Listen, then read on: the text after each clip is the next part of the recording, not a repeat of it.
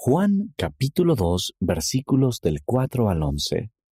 Si Él puede convertir el agua en vino. Hay tres cosas que aprendí de este milagro que a menudo se pasa por alto.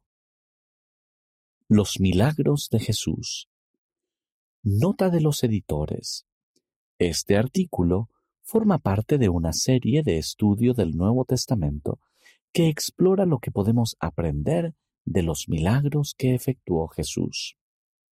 Por Adam C. Olson, Revistas de la Iglesia. Juan es el único autor de los Evangelios que relata que el Salvador convirtió el agua en vino. Juan sintió incluso que la experiencia era lo suficientemente importante como para decirnos que fue el principio de milagros del Salvador. Culturalmente, las consecuencias de quedarse sin vino podrían haber perjudicado la posición social de las personas que se encontraban en esa situación. Y aunque no creo que un milagro tenga que ser dramático para cambiarnos la vida, me he preguntado por qué Juan consideró tan importante ese milagro entre tantos otros milagros que fueron dramáticos y que cambiaron vidas. ¿A qué se deben los milagros? ¿Por qué fueron tan importantes los milagros a lo largo del ministerio del Salvador? Ciertamente, eso se debía, en parte, a su compasión por los necesitados.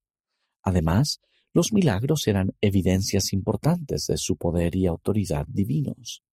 Los acontecimientos milagrosos también podían fortalecer la fe y atraer la atención a su mensaje. Entonces, alguien me señaló que los milagros del Salvador no sólo hacían que las personas se acercaran a escuchar el mensaje, sino que ayudaban a enseñar el mensaje.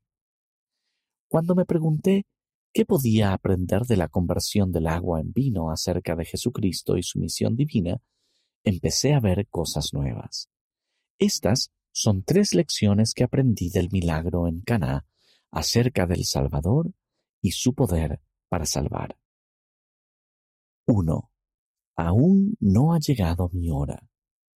Cuando María pidió ayuda a Jesús, él respondió, Aún no ha llegado mi hora. No se dan más detalles, así que en el registro de Juan no queda claro qué era exactamente lo que María esperaba o lo que Jesús quiso decir con su respuesta de que aún no había llegado su hora. Esa frase me pareció importante. Es posible que Jesús se estuviera refiriendo a algún acontecimiento en un futuro cercano, como el comienzo de su ministerio público. Al mismo tiempo, la frase tiene un eco que resuena a lo largo del registro de Juan, que señala a menudo hacia el milagro supremo de su sacrificio expiatorio. Por último, la frase se repite nuevamente al final de su ministerio terrenal, cuando sabía Jesús que su hora había llegado para que pasase de este mundo al Padre. Y antes de partir hacia Getsemaní, Jesucristo oró, Padre, la hora ha llegado, glorifica a tu Hijo, para que también tu Hijo te glorifique a ti. Ver a Juan repetir esa frase a lo largo de su registro me ayudó a ver el final desde el principio. Primero Jesús convirtió el agua en vino para satisfacer la sed física. Más adelante, al final, utilizó el vino sacramental para representar su sangre expiatoria, la cual hizo posible la vida eterna e hizo que los que creyeran en él nunca más tuvieran sed. 2. Haced todo lo que él os diga. Después de pedir ayuda a Jesús, María dijo a los siervos, Haced todo lo que Él os diga. Hay una lección en esta declaración y en las similitudes fascinantes entre este relato y el de José de Egipto. Y cuando se sintió el hambre en toda la tierra de Egipto, el pueblo clamó a Faraón por pan, y dijo Faraón a todos los egipcios, Id a José y haced lo que él os diga. Quizás María no tuviera la intención de establecer esa conexión, y tal vez Juan tampoco, pero al notar las similitudes me vinieron a la mente dos ideas. Primero, vi otra manera en que José y otros personajes del Antiguo Testamento presagiaron a Jesucristo y su misión.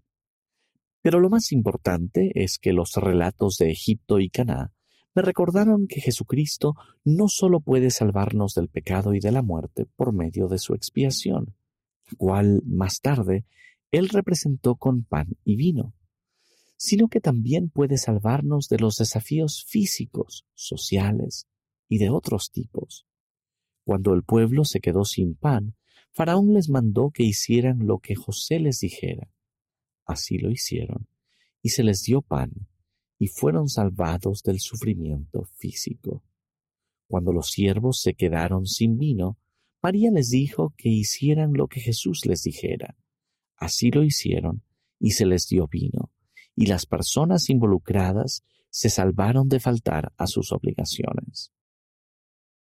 Si estamos dispuestos a hacer lo que Jesús diga, Él puede hacer lo mismo por nosotros y efectuar milagros en nuestra vida. El ser salvos es el mayor de todos sus milagros y requiere obediencia de nuestra parte. 3.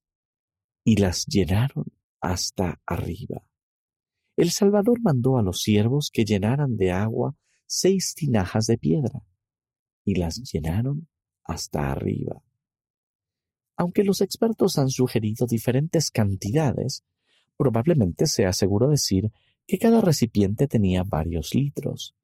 No sé si es más difícil convertir un litro que cien litros de agua en vino.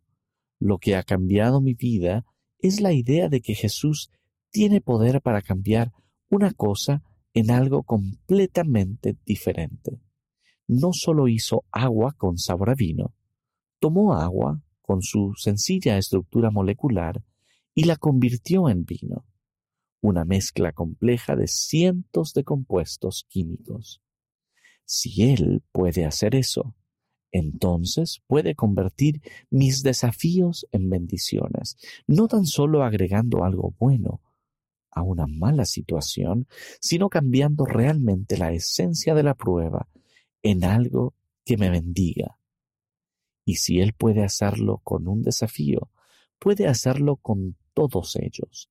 Así que cuando la vida parezca estar llena de pruebas hasta arriba, recuerden que Él puede convertir el agua en vino, puede cambiar cenizas por gloria, puede tomar el mal y convertirlo en bien, puede convertir mis errores en crecimiento y tomar mis pecados y convertirlos de condenación en progreso. Para mí, ese entendimiento es lo más significativo de todo. Ese milagro que una vez pasé por alto me ha enseñado que por medio de su poder, si tenemos fe para hacer lo que Él nos pida, Él puede cambiarnos de lo que fuimos a lo que podemos llegar a ser, semejantes a Él.